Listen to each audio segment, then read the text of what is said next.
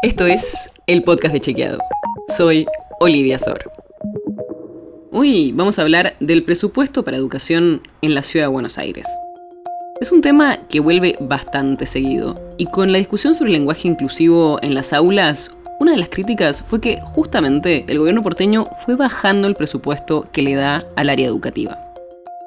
Uno de esos críticos fue Facundo Manes, el diputado de la Unión Cívica Radical, que dijo que la discusión sobre el lenguaje inclusivo no va a lo importante, sino que habría que darle más fondos al sistema educativo.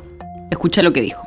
Se bajó el presupuesto educativo en los 14 años de gestión del PRO. El presupuesto del Ministerio de Educación de la Ciudad de Buenos Aires cayó 14% en términos reales, descontando el efecto de la inflación entre 2011 y 2020.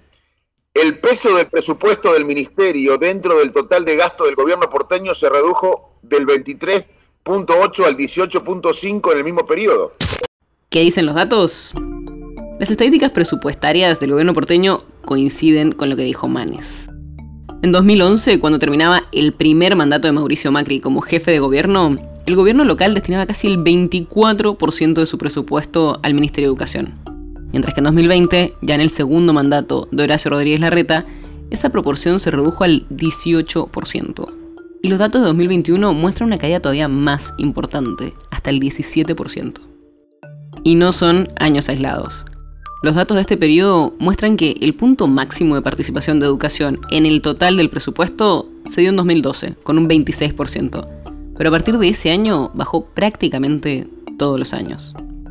Frente a esta crítica, los funcionarios del gobierno porteño suelen explicar que esa baja de porcentaje no se dio por un recorte en los fondos educativos, sino que hubo un crecimiento del presupuesto total de la ciudad que cada vez tuvo asignadas más funciones y responsabilidades, como el traspaso del subte o de la Policía Federal.